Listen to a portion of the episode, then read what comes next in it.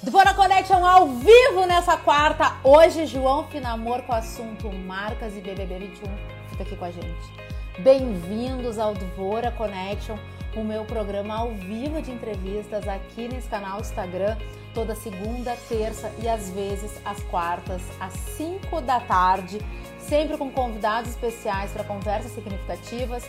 O Dvora Connection tem o apoio da Interativa Conteúdos Hoje a gente vai receber João Finamor, que vem pela terceira vez ao programa. Tem muito conteúdo legal dele e de outros convidados no meu IGTV. Passa lá depois, tem muita coisa legal. E eu acho que o mais interessante também é acompanhar esses convidados que vêm, vêm aqui assim trocar ideia de tempos em tempos é legal da gente ver a linha deles de raciocínio. Por exemplo, eu já conversei com o João sobre Big Brother e hoje a gente vai falar por outro viés.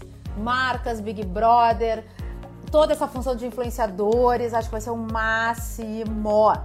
Meu convidado já tá aqui. Ai, eu fico emocionada com essa entrada, então o coraçãozinho faz assim, ó. Eu fico meio acelerada, mas esse, esse, esse é o meu jeito. Dvora Connection, vou botar o João aqui no programa. Esse aqui é um programa de auditório, não se esqueçam isso, só muda o formato. Então, no meu imaginário, vocês, audiência, estão aqui atrás das câmeras quando o João entrar. Batam palmas virtuais, mandem corações e podem gritar uhul, né? Que é o que a gente faria se a gente estivesse num programa de auditório físico, presencial. João, vem pra cá! Vem pra cá, meu convidado! Olha, ciências de programa de auditório, né? Quem sabe fazer ao vivo, vem pra cá. Só falta dar o prêmio abacaxi. Bem-vindo! Oi! Tudo bom? Tudo. Aí eu bem acelerado e tu bem calmo. Adoro. e aí, João? Bem-vindo mais uma vez ao Dvora Connection. Obrigada por ter aceito o meu convite. Ah, eu que aceito o convite. Posso pedir música já, então, né? Três Tá vezes. liberado, pode pedir música. Que ah. música tu pediria, João? Nossa, que difícil, né? assim de cabeça não sei, porque eu, eu sou uma pessoa tão aleatória para músicas. Eu, eu e o Shuffle somos assim, ó, o botão, porque eu escuto algo muito aleatório. Então, não sei quem que eu escutaria, quem que eu ando escutando. Boa pergunta. Acho que eu ia para um clássico que eu sempre escuto, que é uma banda que eu conheci em Dublin, uma banda, é um grupo, que são os Little Mix, que eu gosto muito. Acho que é para alguma música delas. Ah, tu deu a deixa, tive que puxar a deixa, né? é, pergunta difícil, ó, já fica pane no cérebro. Galera que tá chegando agora, esse é o Dvora Connection. Meu convidado de hoje nessa edição extraordinária, que era para ter acontecido semana passada, mas as coisas não acontecem por acaso veio para hoje. A gente tem aí, né, uma semana pós Big Brother, já mil coisas aconteceram com esses participantes. Parece que eles estão vivendo Big Brother, né, João? Ah. Fora da casa, Total. que é muito louco esse fenômeno. A gente vai conversar sobre marcas e Big Brother 2021. João Finamor, professor, consultor na área de marketing digital para empresas, para influenciadores, comentarista de Big Brother pelo segundo ano. E eu acho muito interessante. Sabe que. Ai, já vamos começar, né? Vamos, né? João, eu tava pensando sobre essa nossa conversa de hoje. E a, o, como, como algo que é feito com consistência ganha realmente corpo. Porque ano passado, tu começou na função de comentar o Big Brother nos stories. Foi assim que a gente se conectou. Este ano, tu seguiu, mas também te inovando na tua cobertura, né? E nos teus comentários. E também como é que eu vou dizer? burlando o algoritmo que tu foi sacando. E a Globo, querendo ou não, né? Acho que deve ter aprendido um monte sobre isso. Muito. E com teu olhar, e mais além disso, né? De tu olhar o Big Brother, tu porque tu virou um comentarista mesmo do programa, com todas as análises de personagens, do que estava acontecendo, de pequenos detalhes do teu olhar, da tua interpretação, tu acompanhou toda a evolução das ativações de marcas, né? As possibilidades, que é um assunto que a gente falou na última vez que esteve aqui, do transmídia, né? Da TV que vai para o celular, que já cai no site, que já faz a compra. como eu quero começar assim, ó, uh, quais apontamentos estratégicos, tá? Tu pode traçar entre o Big Brother do ano passado, que a gente já tinha achado uau, para é. esse que foi o Big dos Bigs. Total, total, né? Eu acho que o grande aprendizado que, que veio desse BBB, que as marcas e quem assistir agora ou assistir depois pode ter, é que a gente tem que ter planejamento de contenção.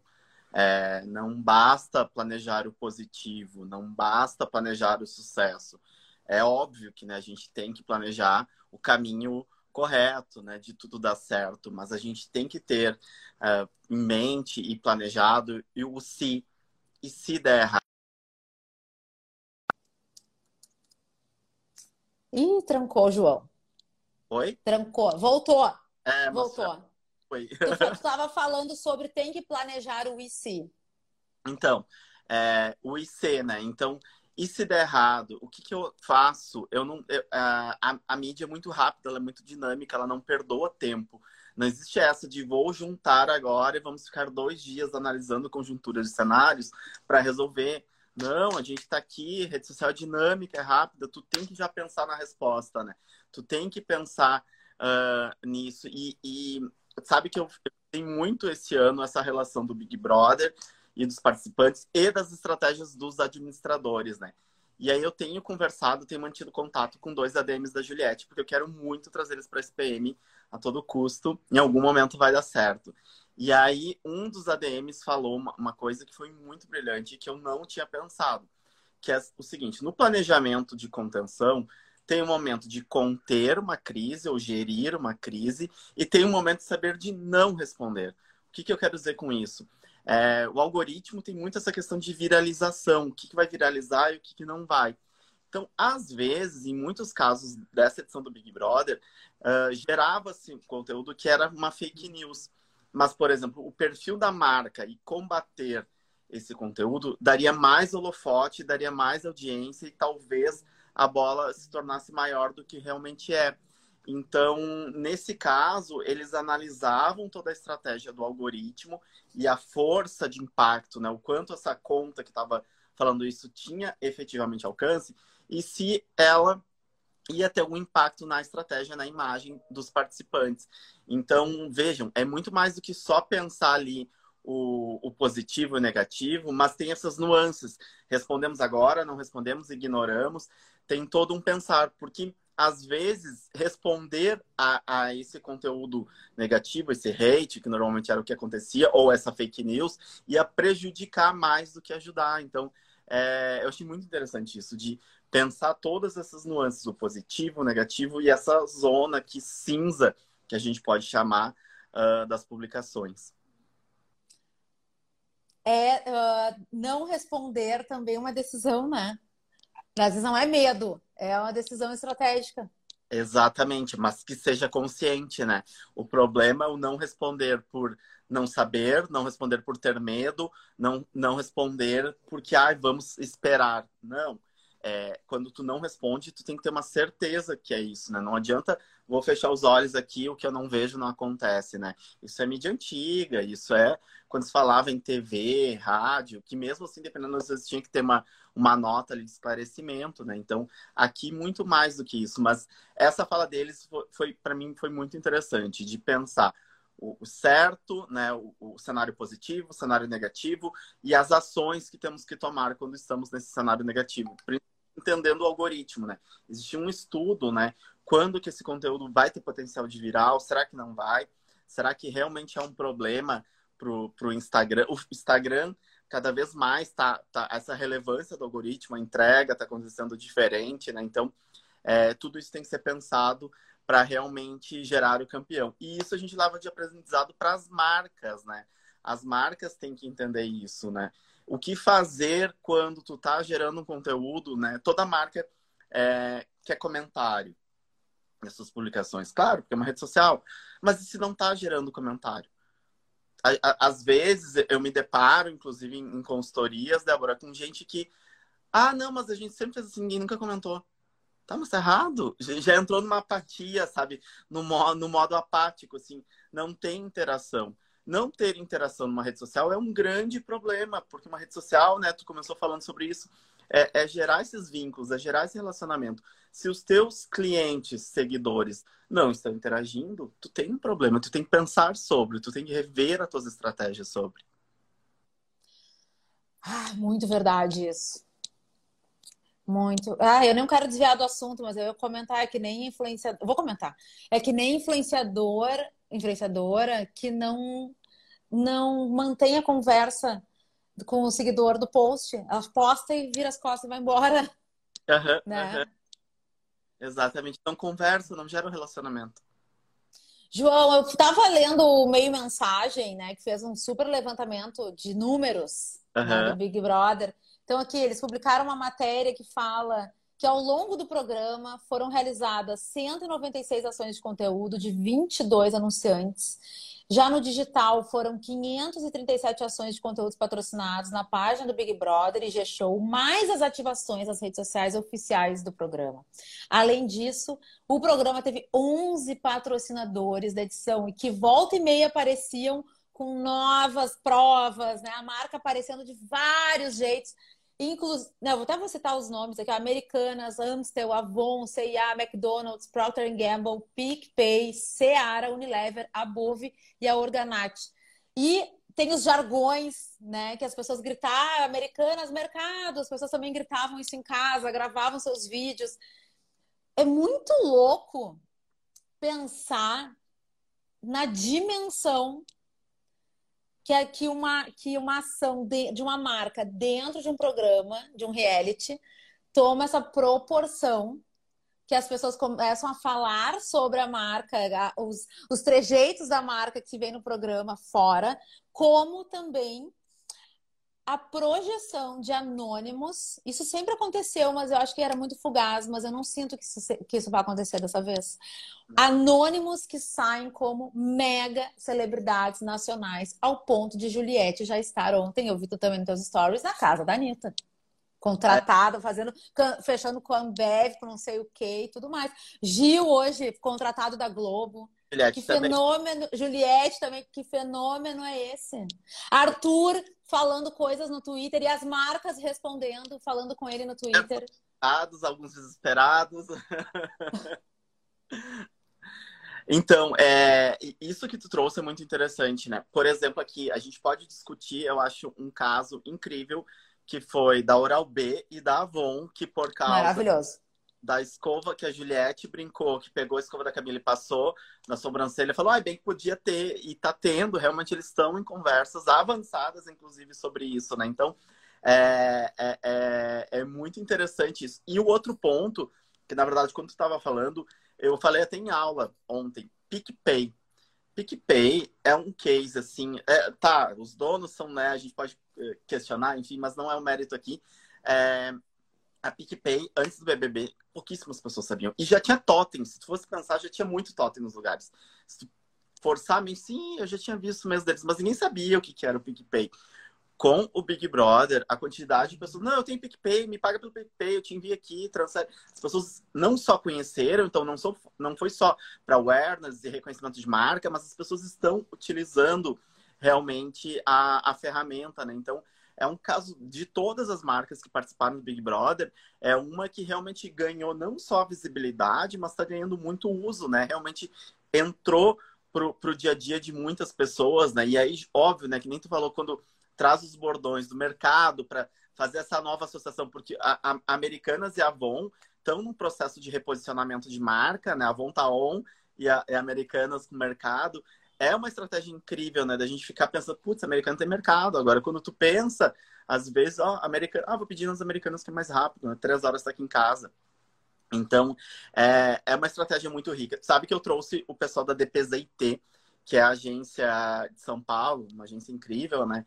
E eles vieram numa aula minha para falar sobre o case do McDonald's especificamente no Big Brother. Eu ia entrar no McDonald's, mas vai, pode traz tudo. É, e é algo que, que é muito incrível, né? Toda a estratégia por trás, todo o estudo, teve muito BI ali, teve muita análise de dados e, e o quanto foi um resultado que, tipo, a cota, a cota, eles pegaram, eles não pegaram a maior, né? Eles pegaram a, a cota intermediária, que eu acho que é 58 milhões, e é intermediária, by the way, que é a cota anjo que eles chamam, né? E, e, que já se pagou, se pagou na noite da ação, já se pagou, então foi incrível, tudo certo. Com to... E não, e lembrando, né, que pagaram a cota, mas teve todo o investimento da cozinha que teve que ser montada, que foi pelo McDonald's, não teve Globo ali. Então, tudo isso, uh, e mesmo assim foi um sucesso, eles estão ótimos, eles já estão com, com, a, com, com a negociação para o BBB 22, né? Então, é, todas as marcas já se degladiando para continuarem é, no programa do ano que vem. Então, a gente vê que o programa atingiu, recuperou o fôlego de uma forma que a gente nem imaginava, né? Como tu falou, tendo Juliette com, com 28 milhões de seguidores, né? Ela tem mais seguidor que muita estrela de Hollywood, né? Então, é, é, ela tem, assim, é surreal o potencial que ela atingiu em tão pouco tempo. Eu quero voltar no, na ação do McDonald's, tá? Porque eu acho que ela serve como uma ilustração também de quando um cliente do influenciador, e tu, professor de marketing digital, e tu lida também com influenciadores, diz que o influenciador tem que vender naquele post, né? Primeiro, essa miopia de muitos clientes, marcas, que acham que o influenciador é um vendedor. Ele vai vender. E a ação do McDonald's naquele dia, vou contextualizar, tá? Eu não lembro que dia da semana que era, mas teve a festa do McDonald's, foi incrível, né? E tinha o QR Code que tu podia comprar na hora, pedir, tu também ganhava meia, sei lá o que, que chegava no dia, tu deve é. saber melhor os detalhes. Era meia, né? É, nesse dia era meia, depois teve a camiseta, era o pijama, né? Nesse Sim. primeiro dia, o dia do Big Brother da prova era meia.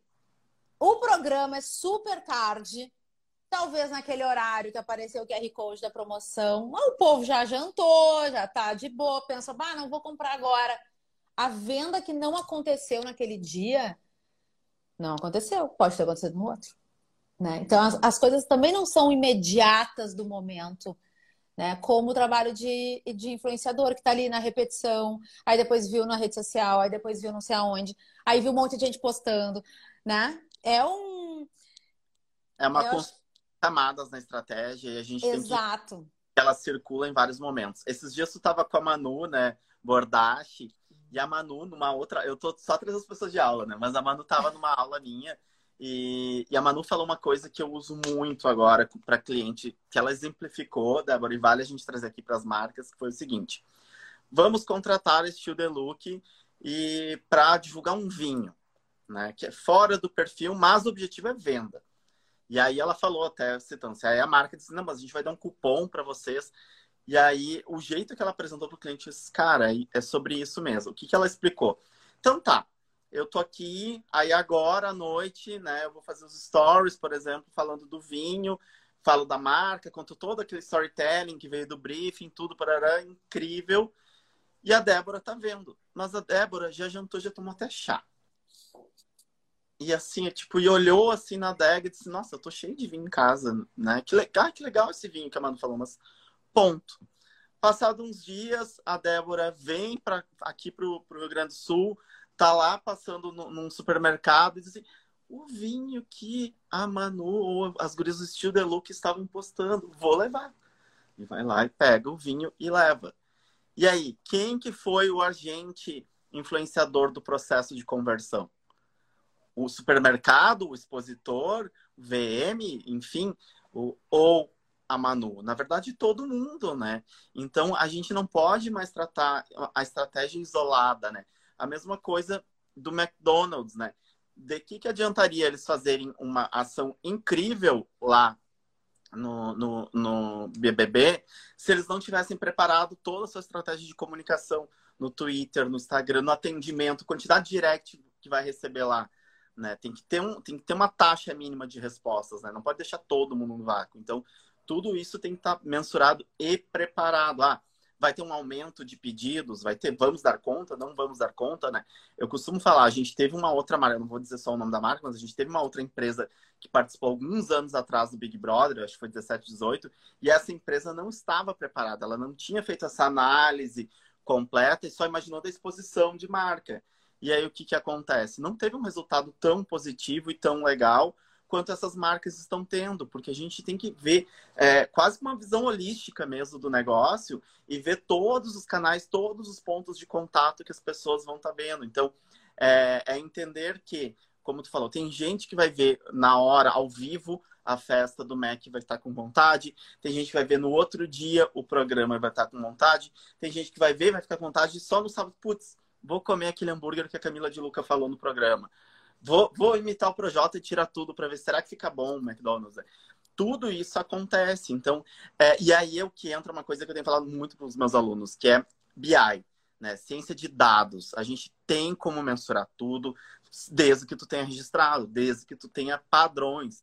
É, se tu não mensurar nada, qualquer resultado é resultado. Né? Quase como, tipo, vou ter objetivo, ah, influenciador vai vender mas tu tá mensurando talvez a venda daquele momento, daquele stories, mas não tá vendo todo o processo e o quanto tempo ele tá. Ah, óbvio. Agora, se tu tem tudo muito organizado, tudo muito estruturado, tuas métricas do teu site, os teus vendedores, para quem tem loja física, estão avisados, vão ver, vão fazer uma pergunta, ah, tu viu? Às vezes é ajude, sabe? Ainda pegando aqui e passando a bola para ti, eu também vejo às vezes alguns clientes meus assim falando assim, Débora, ah, mas contratei uma equipe e não sabe vender. Mas tu deu treinamento? Não, não deu. Tipo, é, colocou a pessoa ali, faça sua mágica venda, mas não deu nem treinamento, não fez uma inserção sobre a marca, não explicou, olha, aqui são os melhores, né? Aumentar o PA, nada. Só contratou a pobre criatura lá que normalmente está porque precisa, não porque tem vontade, então já não existe uma motivação e vai indo naquele modo automático. E aí a gente vem aqui pro digital quando a gente fala dos influenciadores, que é a mesma coisa. Tem influenciador que opera no modo automático, que tá ali assim, ah, mais um post, mais um post, tá, tá, tá. Eu sempre tenho brincado nas lives. Eu peguei um ranço de, de provador fashion das, das blogueiras, porque 95,5% igual. E aí eu, eu, olho e aí eu tipo, passo, passo, passo. Oi, meninas eu acho que a gente já está no momento criativo e no momento do digital de maturidade que tu pode pensar outras soluções para fugir do teu automático. Né? O que fazer para não ficar esse cabide humano? O que fazer como marca para eu aproveitar o máximo pensando no Big Brother? Né? Então, isso que a gente tem que começar a refletir e aprender aqui com essas empresas grandes. A gente pode trazer para a realidade da menor, da média. Tu é uma grande, também tu pode aprender. Tem muita empresa grande errando muito aí. Vá muito. Olha, podia acabar aqui o programa com essa pá na cara, né?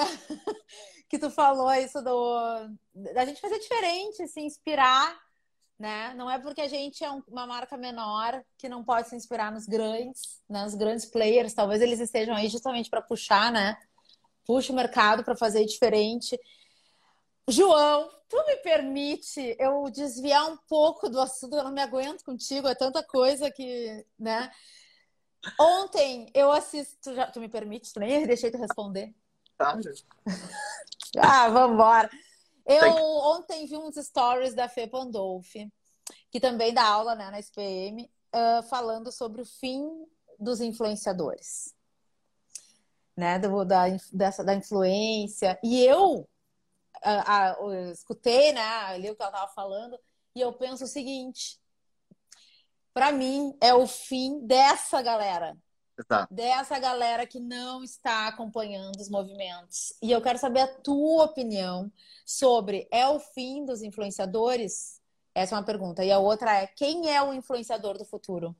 Tá, muito bom. É, eu, tenho, eu tenho lido bastante e eu, eu tenho participado. Hoje teve um evento do Pinterest super legal, inclusive o Pinterest está com expansão. Fica a dica aí, gente. O Pinterest vai ter um novo posicionamento aqui no Brasil, mas enfim. É, é o fim da, do, do, influenciador sem propósito, né? Que era o nome dele e não o conteúdo que ele gerava. Então, é, a marca contratava porque era a fulaninha e não pelo que ela fazia. Então, é esse tipo de influenciador que, na verdade, é, trazia uh, uma, uma, uma, coisa até falsa, vamos dizer, artificial, porque não era falso, porque era dele, essa questão perfeita, né? Os melhores eventos e tudo mais. Esse eu tenho certeza que ele está com os dias contados, já está numa. Uh, num, caindo né, uh, a sua importância. Mas, ao mesmo tempo, a gente tem um novo perfil de influenciadores, vindo muito, inclusive, do TikTok, e de outras plataformas como o Kawaii e, e, o próprio YouTube, que são os criadores de conteúdo, onde o que é mais importante não são eles, e sim o conteúdo que eles produzem. Então, o conteúdo é o que leva à frente, e óbvio, leva eles junto, porque eles são os produtores de conteúdo. E aí a gente tem alguns exemplos super interessantes, né? A, a, o fenômeno Pequena Lô, que é uma menina incrível, que produz um conteúdo extremamente autêntico, que faz, na minha opinião, os melhores públicos da atualidade em relação a esse conteúdo de vídeo. É um exemplo. O Carvalhando, né? Arroba Carvalhando, incrível, e ele influencia muita gente nessa questão de consumo consciente, nessa nova pegada. E aí a gente vai vendo que, que esses dois exemplos que eu trouxe, é, o conteúdo deles é muito mais forte do que eles como pessoa, marca, né? O conteúdo tem mais força.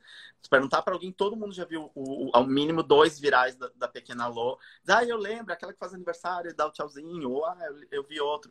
Do Carvalhando, sempre que tu fala para quem gosta mais de nicho de, de conteúdo de consciente, nossa, eu acho muito legal o conteúdo dele, não a pessoa. Então, tu vê que, que a resposta é diferente de antigamente, que a gente falava uma influenciadora A, dizia assim, ah, eu adoro ela. E agora a gente vê assim, nossa, eu adoro o conteúdo. Eu adoro o vídeo que a pessoa produz. E aí tem aquele meme, né? Consegue distinguir? É nesse é justamente nessa, nessa questão do dor prazer, né? Esse, essa nova leva, que são os influenciadores uh, legais, vamos dizer assim, essa nova geração, o conteúdo que é o propósito, o conteúdo é o rei, e eles que estão à frente, e aí tem a consequência do que eles vão atingir. Um monte de gente entrou aqui agora. Para quem chegou agora, esse é o Dvora Connection edição extraordinária com o professor, consultor de marketing digital, João Finamor. A gente começou falando marcas e Big Brother. João, comentarista do programa por dois anos consecutivos. Já estamos falando de influência, o novo influenciador e tudo mais. O influenciador, João, pode virar um criador de conteúdo? Deve, né? Se ele quer se salvar, a boia de salvar vidas dele é ele começar a produzir um conteúdo, né?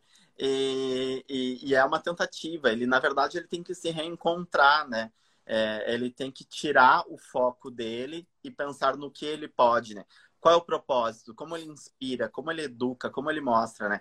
Tem uma conta, Débora, chamada Desinfluencer no Instagram, que eu acho maravilhosa que ela mostra muito esse lado oposto, assim. Tipo, esses dias teve uma menina que ensinou a fazer uma colinha de cabelo. Não, querida, isso não, não faz mais sentido, amada.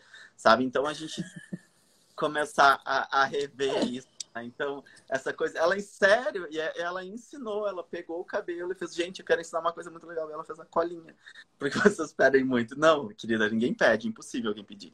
Mas, enfim, esse tipo de influenciadora tem que acabar e vai acabar. Não é nem, nenhuma verdade minha, né? Tu viu outras pessoas, inclusive a Fê querida Pandol falando. Então, nesse sentido, a gente vai ver uma onda de pessoas produzindo conteúdo legal, algo mais interessante, útil, educando, né?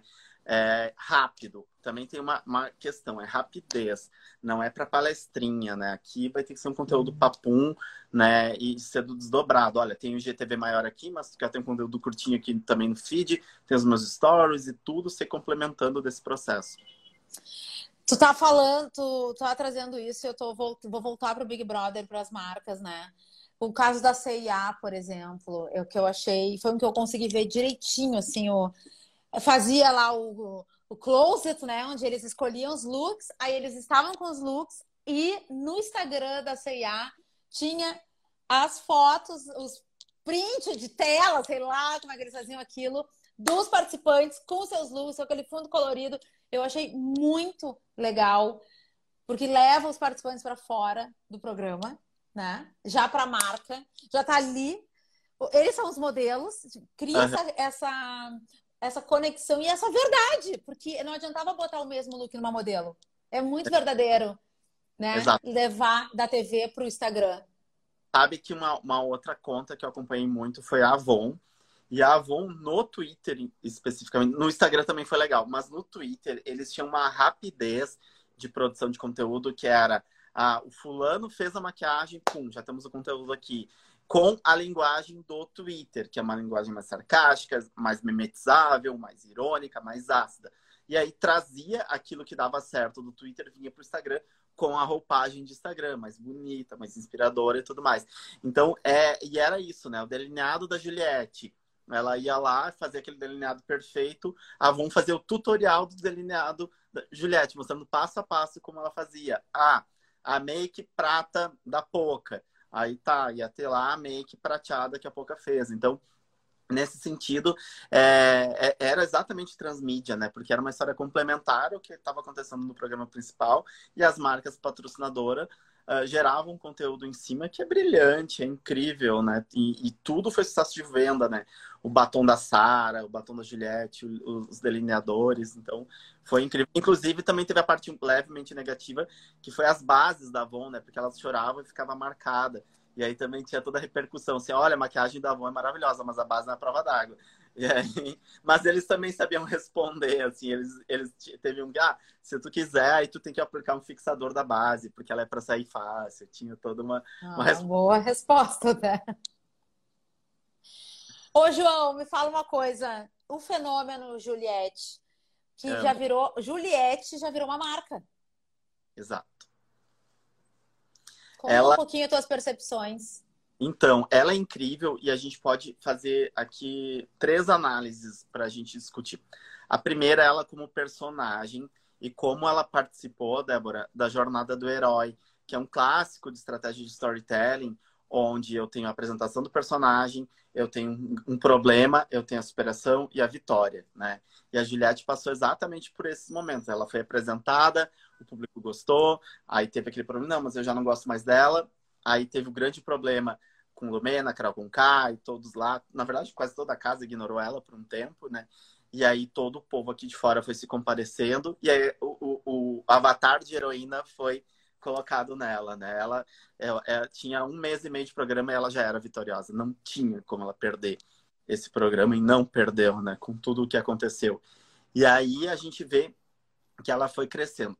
Paralelo a isso, né? A essa jornada do herói que ela teve brilhantemente. E eu sempre falo, eu sempre achei ela super chata, mas eu acho ela mais merecedora e eu gosto dela eu faço a separação. Se Juliette era cansativa, quando ela vinha com aquelas palavras, tipo, é difícil assim de respirar.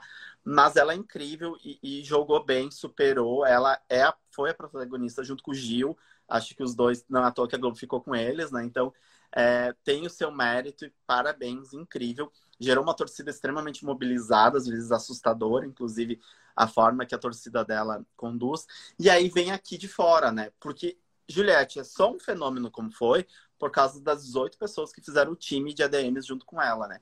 Com toda a estratégia, tinha um menino responsável por marketing social de política junto na equipe, que sabia muito essa estratégia de conteúdo viral, como, como despertar ódio, amor, as emoções básicas das redes sociais. Então, ó, esse conteúdo é para despertar ódio, esse conteúdo é para despertar amor. Eles tinham os disparos estratégicos de conteúdo, tinha aquele, a identidade visual muito autêntica, usando cactos, né? Ano passado a Manu tinha as fadinhas sensatas, esse ano a gente teve os cactos, e aí fez o pertencimento e comunidade, e isso que todas as marcas devem ter e conseguirem trazer para elas.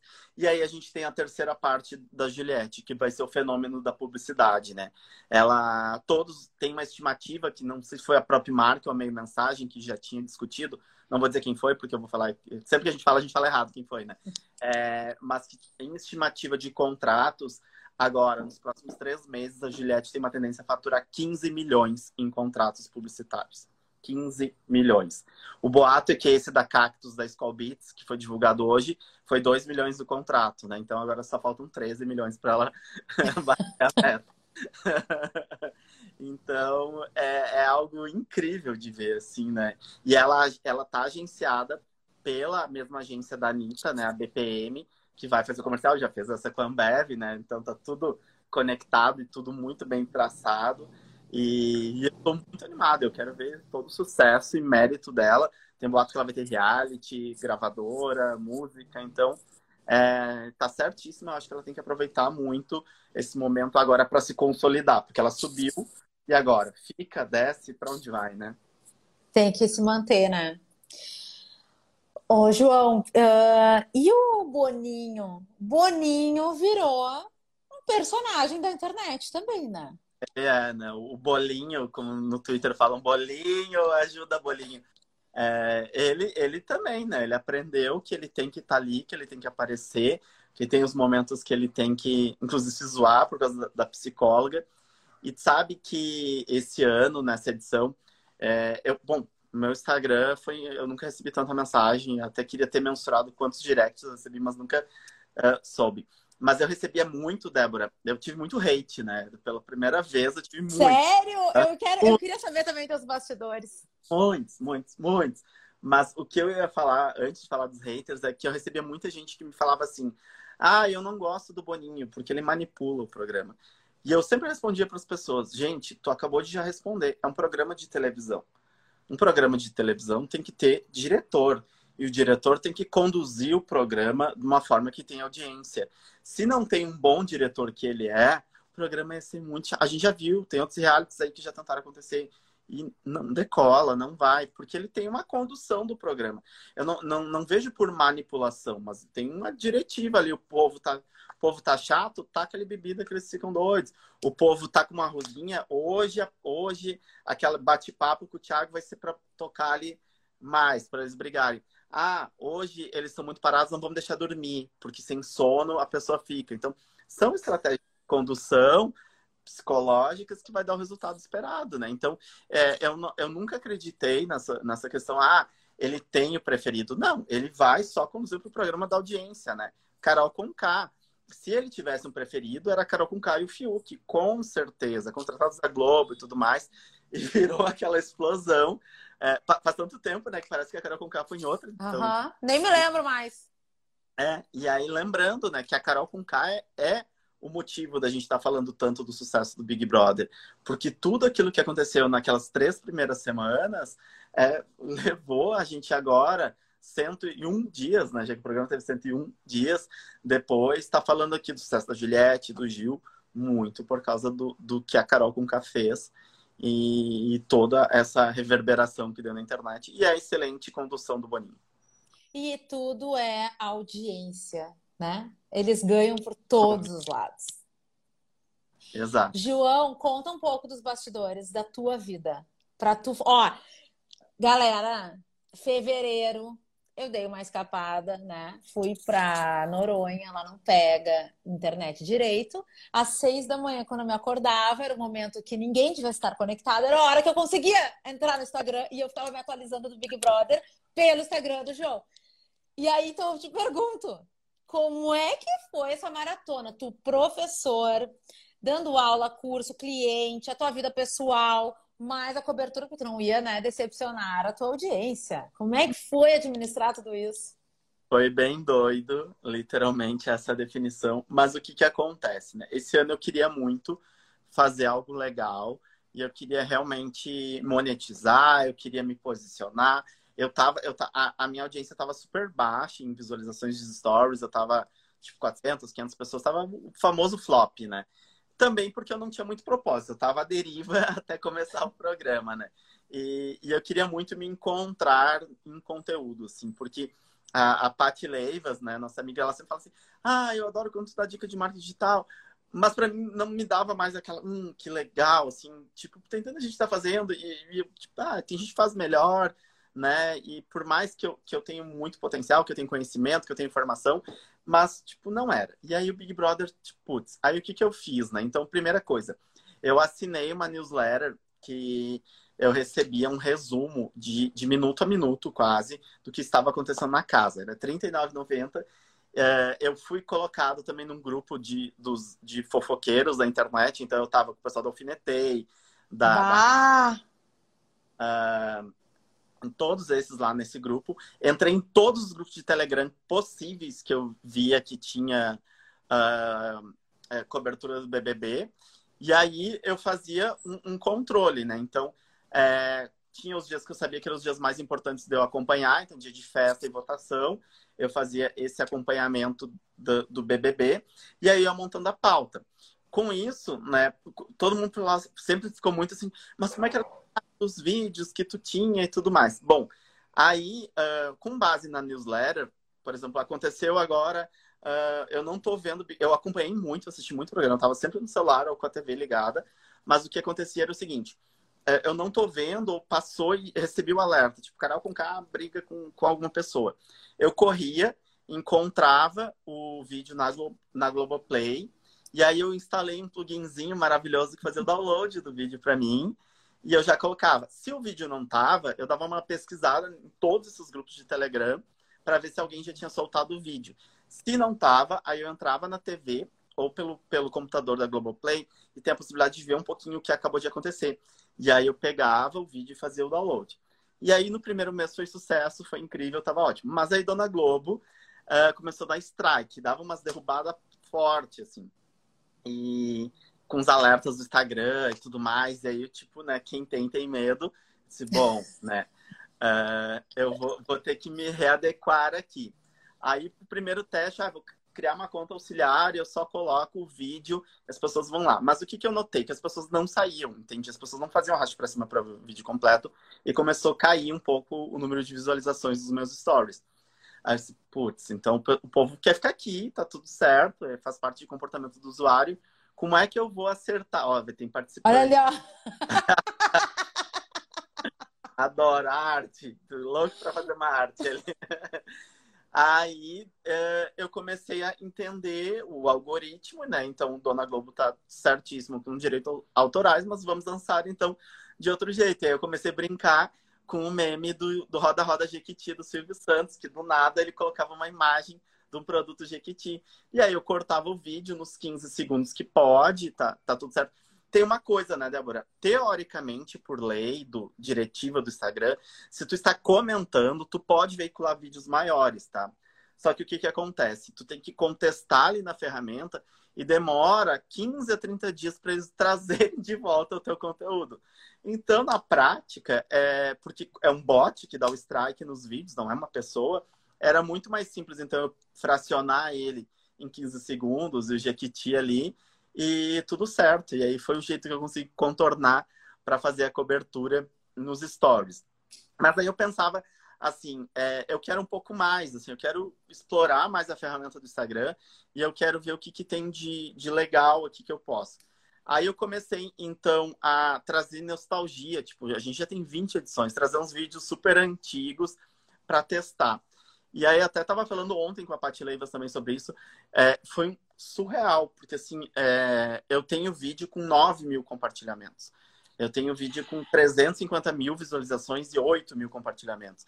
Então foi, foi cada vez mais assim um, umas métricas desses vídeos antigos que disse, hum, o povo gosta de nostalgia. Aquilo que a gente já sabe, né? Mas aplicado é, começou a funcionar. E aí eu queria mais. Eu pensei, uh, surgiu a oportunidade de fazer a live com a Ieda, que uhum. BBB, queridíssima, maravilhosa. A gente continua até hoje falando e, e ideias, inclusive, de outros conteúdos uh, que ela tem. E aí depois surgiu da Ana Carolina, do BB9, outra incrível, uma fofa, fofa, fofa. Ainda vou trabalhar com ela em algum projeto, alguma coisa, porque eu achei a, a Ana querida.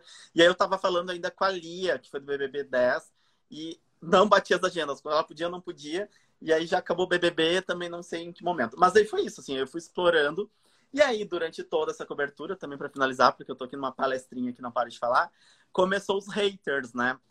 E aí, assim, ó, porrada. Porque eu sempre decidi que eu não ia ser uma conta do Instagram que tava aqui para uh, reveicular o conteúdo da Globo. Não, eu queria comentar o programa com todo mundo. Eu queria conversar com as pessoas. Eu não queria fazer streaming de festa, fazer live ou pegar o conteúdo e mostrar inteiro. Não, eu queria dar a minha opinião, porque eu assisto Big Brother, eu gosto, sou fã. E aí, quando tu dá opinião, tu sabe que nem todo mundo vai gostar. Só que o mais engraçado é que o povo, quando não gosta, assim, ó, nossa, me martelava, assim eu recebia uns directs gigantescos de umas pessoas. Normalmente eu respondi todos, alguns assim, eu é aquilo, né? Tem horas que eu vou te ignorar e é isso. Mas tinha umas pessoas que eu ia lá e na educação as pessoas até pediam desculpa, ai, desculpa, tudo mais, porque eram surpreendidas, porque não esperavam que eu ia responder assim. E, e os haters foi, foi muito interessante, foi exatamente nas polêmicas, né? Eu tive muito hater porque eu falar, por eu criticar o posicionamento do Rodolfo, muito, muito, muito, muitos, assim, ó. E foi surpreendente, porque é, a minha bolha é, foi estourada, né? Então, eu, eu via o... Olha a Mari. Uhum. na Mari, tu mandou na Globo. Exatamente. E aí, o do Rodolfo foi muito surpre... para mim foi muito surpreendente porque foi muita mulher assim uh, jovem que veio defender o posicionamento dele que eu questionei sobre uh, ser machista e tudo mais e defenderam ele e aí tá tudo certo essa é a minha opinião que tu não pode me ofender aqui se tu discorda tá tudo certo depois na questão do João meu Deus do céu quando o, o João teve essa relação de racismo o que eu escutei e o que eu não escutei no meu Instagram, assim, foi bem difícil. E de pessoas, assim... É, e aí ver que o racismo é estrutural, que ele existe, tá ali, tem, as pessoas não notam, e elas querem ter razão. Porque, assim, é, ao mesmo tempo foi muito legal que eu recebi umas pessoas que me falavam assim, nossa, João, tu escuta a minha opinião e, e a gente conversa que era o que eu tentava, sabe, Débora? Se tu pensa diferente de mim, tá tudo certo. Mas vamos se entender, vamos achar o ponto de equilíbrio que fique um diálogo. Eu te respeito, tu me respeita. Mas foi bem difícil, assim. E, e aí é interessante porque eu também com as coisas do algoritmo. Assim, hater em publicação é maravilhoso. Maravilhoso. Hater em qualquer post de, de feed, GTV é incrível, porque ele joga o teu conteúdo pra lá, porque ele não para de falar. Ele não para e ele compartilha para outras pessoas, porque ele precisa ter a, a, eu tenho a razão, ele tem essa necessidade. Então ele mostra para outra pessoa, ele traz, vem outra pessoa te xinga e aí vai o algoritmo bomba assim, maravilhoso. Então eu, eu falo assim, ah, então tá, tipo, teve uma, uma senhora que tipo não me seguia, foi lá me xingou porque o conteúdo era ruim. Querida, tu não me segue, tu não é obrigada a ver. E ela continuava lá assim, surreal. Mas aí na boa terapia, conversar bem, entender tudo se resolve. Não pessoalizei, não ficou nenhuma mágoa no coração. E para mim foi ótimo, porque entregaram um monte de conteúdo e fiquei bem feliz com os haters. É, as pessoas esquecem, né, que a crítica nas, nas redes sociais, Instagram, só dá ibope pro, pro algoritmo. Ai, João, que loucura. É eu quero puxar um, duas coisas, tá? Tá. No limite, porque tá aí a Globo replicando o modelinho, né? E tá que tá ali, ó. Já tem meme, já tem não sei o quê, já tem o Boninho aparecendo, falando no limite. Tu tá acompanhando o programa? Ontem, né, e tava vendo os bastidores. É um No Limite Nutella, né? Versão No Limite gincana de colégio na praia. Mas... eu nunca vi, tipo Survivor uh, tem que passar perrengue. Ah, chegaram lá com a cabaninha, tudo certo, já tem faca, já tem fogo, zero trabalho, já ganharam uma, fez até risoto, aí fiz um risoto aqui. Não, né? Então, é, mas é interessante. Eu acho que a gente, o brasileiro gosta muito de reality. É, vai ser, vamos ver aqui como vai ser a, a internet vai reagir. Eu não acho que seja um, vai ser um fenômeno, meu Deus, o, o, retorno. O Boninho já falou que vai ter edição do ano que vem com Anônimos e ex-BBBs, né? Então já está no plano da Globo aqui continuar. E, e é, um, e é para manter a audiência, né? Para manter as pessoas. Trouxeram a Ana Clara de novo. Eu acho que a Ana Clara é um outro case que a gente podia ter apontado aqui como um grande ponto também do sucesso do BBB. As entrevistas da Ana Clara uh, se tornaram parte do programa, né? A gente tinha que assistir o BBB e depois ver a Ana Clara na internet ou no outro dia, ou vendo os stories do final amor, mas enfim, ver ela se tornou uma parte do programa. E eles estão replicando ali. Eu acho que o programa uh, peca, assim, nessa questão de, de se é no limite, tem que levar as pessoas no limite. Acho que o André Marques não tá muito legal, ele tá meio cansado ali, não sei se ele tá afim. Uh, mas eu vou acompanhar. Não tenho uma expectativa muito alta, não, confesso. Pra gente fechar. Ah, eu adoro conversar contigo e te escutar. Acho que tu é que tá cada vez melhor. Tá cada vez melhor te escutar. João, uh, onde que tu enxerga? Como é que eu vou dizer? Quais os caminhos? Tá? Porque a gente falou muito de estratégia, né? De influência, desse, desse transmídia. Como que tu enxerga que seja a tendência? Qual é a tendência? Que isso já é uma realidade, né? Tem os atrasados que não concordam, que não enxergam, que não veem a oportunidade, mas já é o agora. Como que tu enxerga o futuro? O que vem depois? Então, é, eu acredito muito que a gente, eu, eu tenho falado em aula, né, nossa, a gente vai passar por uma revolução industrial, de certa forma, que é a 5G e a, como a comunicação vai mudar. Então, é, a gente vai vivenciar cada vez mais essa questão de realidade aumentada. Então, eu, eu, acredito muito que na próxima edição o processo de compra vai ser mais simplificado ainda, por exemplo, do que o QR Code. Provavelmente a gente vai, vai ficar na tela, a gente vai, vai ser mais simplificado ainda é, essas questões. Eu acho que a interação vai aumentar muito mais. Ao mesmo tempo, acho que o Boninho vai barrar algumas coisas de rede social para não ter esse ali, vai ter mais um. Bom, essa edição não podia preparar conteúdo igual a Manu Gavassi, né? Não podia, era uma regra. E eles driblaram. Ah, não sabia? É, é, não podia fazer conteúdo com storytelling e nem nada disso. Foi proibido, por isso que eles não tinham, né? É... Se for ver, nenhum tinha conteúdo, só podia Sim. fazer um inicial e, que era no dia. Após a entrada na casa não podia ter conteúdos. Então, acredito também que vai ter uma, uma mudança em relação às redes sociais dos próximos participantes e, e como vão estar ali. Acho que a experiência vai, vai influenciar muito, então a gente vai ter mais imersões de marca, a gente vai ter mais relações com, com os participantes. Acredito muito que espero que tenha passado um pouco mais essa pandemia. Então, vai ser o primeiro Big Brother pós-pandemia? Será que manterá a mesma audiência com as pessoas retomando a nova normalidade? Então, isso também é algo que a gente deve avaliar. É, com certeza a Globo já está avaliando, inclusive, como vai ser, porque esse, é, esse aqui foi o anexo do Big Brother passado, em questão, né, as pessoas ainda estavam com o mesmo comportamento de consumo, é, mas o ano que vem, que talvez esperamos, né, não sei com esse essa questão de governo e tudo, se estaremos assinados, mas eu acredito que a maioria já vai estar, né? Então, é, vai ser um novo programa. E ele já mudou as regras de novo, né? Vão ser três grupos, os BBBs, influenciadores digitais e anônimos. Então, eu, eu acho que ter muita interação. E, e eu acredito muito que é, o Boninho vai vir com uma nova estratégia de quebrar isso que a gente aprendeu nessas duas últimas edições, tá? Então, de quebrar essa transmídia, de que de usar a força da internet para dentro, com certeza vai ter mais uh, bot derrubando conteúdo com mais força ainda, porque o que, que acontecia? Esse ano, os conteúdos derrubados eram aqueles que viravam muito fortes, assim, que, e aí eles buscavam a frase e o crawler ficava derrubado. Eu acredito que o ano que vem vai derrubar quase tudo, assim, conteúdo de áudio e vídeo. Já vai ter tecnologia para isso, vai ter um ano para se preparar para realmente só assistir lá na Globoplay e na internet ser só o meme, só o viral, mas não ter um streaming tão grande assim como teve nessa edição.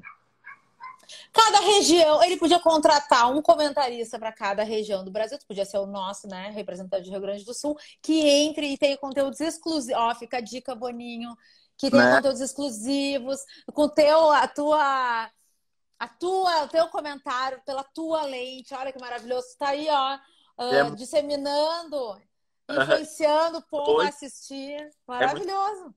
Falo com duas pessoas que faziam algo semelhante. Um menino de Curitiba, que é o Humberto, e outra menina que é a Júlia, do Rio de Janeiro. E, e, e, tipo, era muito legal, porque cada um de nós tinha uma visão completamente diferente. Tipo, por mais que a gente até torcer pelas mesmas pessoas, o que o Humberto mostrava era diferente do que eu mostrava, que era diferente do que a Júlia mostrava. Então é uma oportunidade, né, de ter esse time aí, quem sabe, trazendo o seu olhar. Poderia ser legal, eu acho massa. Eu ia adorar. Eu também acho. E, e aí já região. Lá, também. Ah, olha só. Não, tu, tu, tem que continuar mantendo a tua comunidade bem engajada, João.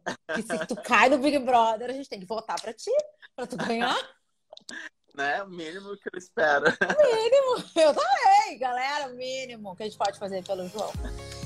Olha, eu adorei. Obrigada por topar estar tá comigo aqui pra gente fechar, né, a tampa aí do, do Big Brother. Eu aprendo muito contigo, João, e eu gosto. Eu acompanhei por dois anos, né, os teus comentários foram eles que nos aproximaram, né, ano passado, o Big Brother. E eu gosto de ver a tua visão e às vezes as coisas que tu trazia eram pontos que eu não estava enxergando e acho que isso é super legal também. E vá, vida longa aí para todos os projetos. Obrigada por estar aqui compartilhando, ensinando. Tem um monte de elogio aqui também. Ó, tem um da Beatriz que eu adorei. Beatriz Helena, não sou da área de marketing, mas gosto muito das lives do João, assim como as tuas, Débora. Olha que legal. É maravilhoso. Obrigada por compartilhar e trazer o teu olhar sempre. E na próxima, tu pode pedir música. No comentário desse GTV aqui, quando eu postar, pode pedir a tua eu música, João. eu que agradeço o convite, sabe, né? Chamou, estamos aí, conta sempre comigo. Adoro também participar aqui. E, e, vamos indo, né? Vamos ver o que ainda tem esse ano aguardado pra gente, né? Muito sucesso, espero. Eu também. Um beijo. Muito obrigada, João. Galera, obrigada pela audiência. O Bora Connection volta semana que vem. Beijo. Ai, calma! Calma! Para tudo! É. A foto! A foto! Desativei os comentários. Fotinho, agora é um beijo. Eu tô que nem a Bicamargo, eu dou bitoca nos convidados. Oi. Beijo. tchau, tchau. Esse podcast foi editado pela Interativa Conteúdos.